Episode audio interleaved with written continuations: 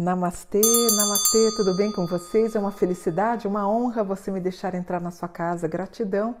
E eu peço humildemente para você se inscrever no canal, vamos crescer como um canal que trata de temas sobre espiritualidade com muito respeito e estudo.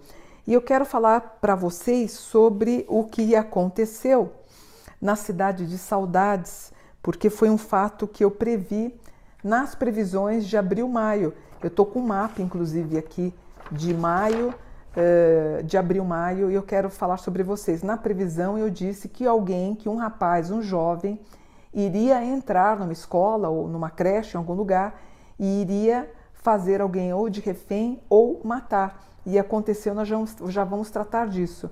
Inclusive, eu vou falar de outras previsões aqui, mas vamos atentar sobre o que, que aconteceu. Isso foi previsto nas minhas previsões mensais. Portanto, um homem de 18 anos invadiu uma creche na terça-feira, dia 4 de maio. Ele matou cinco pessoas na cidade de Saudades, no interior de Santa Catarina, segundo a Polícia Militar. E, de acordo com a Secretaria de Segurança Pública do Estado, o homem estava armado com um facão e atingiu quatro alunos e duas professoras. As professoras Kelly Adriane, de 30, e Mirla Manda Renner, de 20, e três crianças morreram. O Fabiano Kuiper ou Kipper Mai, autor do crime, planejou o ataque há mais de 10 meses, segundo o comandante do Corpo de Bombeiros de Pinhalzinho. Enquanto estava sendo atendido pela equipe, Fabiano ficou perguntando quantas pessoas ele teria atingido. E ele também tentou se matar e ele está internado em estado grave. Então, o que, que se sabe até agora? Que a creche fica na uh, cidade de Saudades, em Santa Catarina, 600 quilômetros de Florianópolis e atende crianças de seis meses a dois anos. 20 crianças estavam no local sob o cuidado de cinco professoras. Ainda bem que as outras professoras elas fecharam as portas. A primeira pessoa que o assassino atacou foi a professora Kelly Adriane.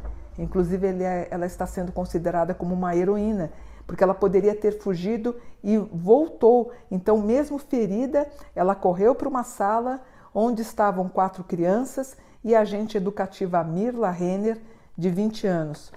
O homem ele chegou até a sala e continuou com os ataques, matando Kelly e as crianças. E Mirla chegou a ser socorrida, mas não resistiu. O assassino entrou, ele tentou entrar nas, na, entrar nas salas, mas as salas estavam trancadas pelas professoras. E a única sobrevivente ao ataque é uma criança de um ano e oito meses que ainda está na UTI. Então, o que, que eu queria falar para vocês? É, é, e, e, isso é uma ênfase aqui do mapa do Brasil que eu acho e condeno é, a possibilidade dos brasileiros terem armas de fogo. O brasileiro não pode, ele não tem maturidade. Aí você fala, Mônica, não foi arma de fogo, foi uma faca. Nós temos no período, no mapa do Brasil, março, abril, maio, ataques e, e vai ficar cada vez mais frequente. A cada ano é praticamente uma repetição do que está acontecendo agora. Nós vamos começar a ver quase como uma cópia do que acontece nos Estados Unidos, aquela invasão de pessoas com fuzis que acabam matando os alunos, geralmente o mesmo aluno da escola acaba entrando e matando. Nós vamos começar a ter esse tipo de repetição. É, no mapa do Brasil, nós temos Ares na casa 3. Ares é arma, é faca, é, não pode. Em mau aspecto, é, nós temos uma certa, é, não é fragilidade nem, in, in, né, é, como é que eu vou explicar para vocês? Nós não temos maturidade, saúde mental para termos armas, não temos. Então isso me preocupa, e isso vai me preocupar todos os anos.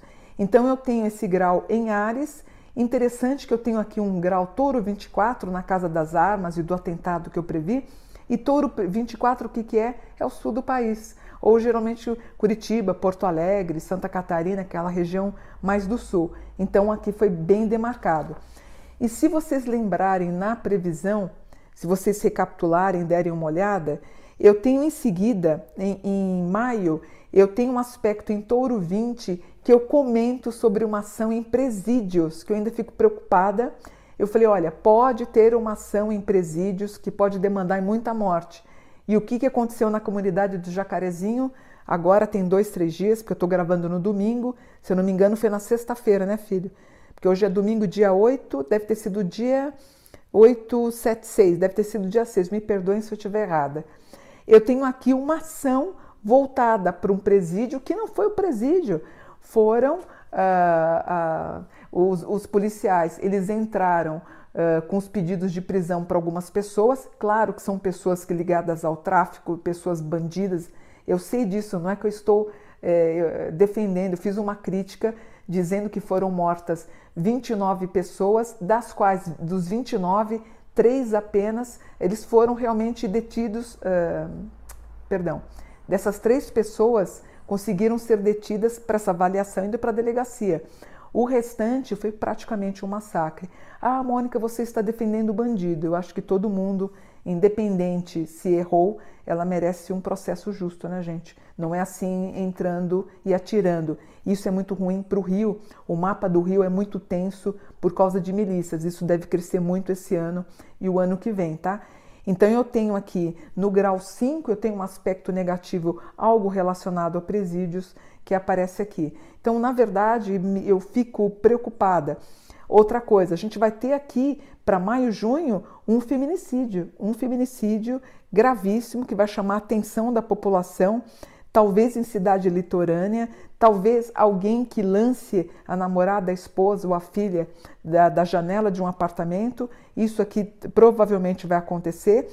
Nós temos algo parecido de novo em escolas, talvez com armas a partir de agosto. Eu fico muito preocupada dessa inconstância do brasileiro. O brasileiro é muito passional, ele é muito, ele é muito esquentado, né? Ele não aceita um término de namoro, ele precisa matar a namorada. A gente não tem capacidade para ter uso de armas, na minha opinião. O que a gente precisava era sobressair a questão da segurança pública. Isso sim, né, gente? Mas é uma questão de ponto de vista. Eu estudo anjo, eu professo o estudo dos anjos, é óbvio que da minha boca você não vai dizer que eu vou compartilhar algo que tem um vínculo com armamento, não tem nem cabimento para mim. Então, nós temos aqui um padrão de aumento desse prejuízo que aconteceu na comunidade do Jacarezinho pelos próximos 12 anos. Como é que a gente pode viver? Então, você vai ter aí uma concentração de pessoas afro-brasileiras que devem se reunir para tentar conter a ação desmedida da polícia do Rio de Janeiro. Eu lamento é, tudo o que aconteceu, especialmente na creche, me cortou o coração, como cortou o coração das pessoas temos que tomar alguma medida e temos que entender mais e melhor também sobre a saúde mental do povo brasileiro que se nega a fazer o tratamento, né? O Brasil, ele tem ascendente em aquário que rege também os problemas mentais, que rege a necessidade do conversar e do auxílio psicológico, tá bom?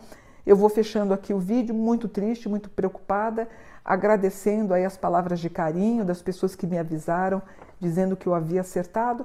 É triste, triste, fico triste, mas eu deixo um alerta que a gente precisa orar. Vamos orar mais, orar aos nossos anjos, santos e arcanjos, para a gente tem que mudar esse quadro, pelo amor de Deus. Mas nós vamos vencer, né? Nós somos resilientes, tá bom? Um beijo grande, namastê, fiquem com Deus.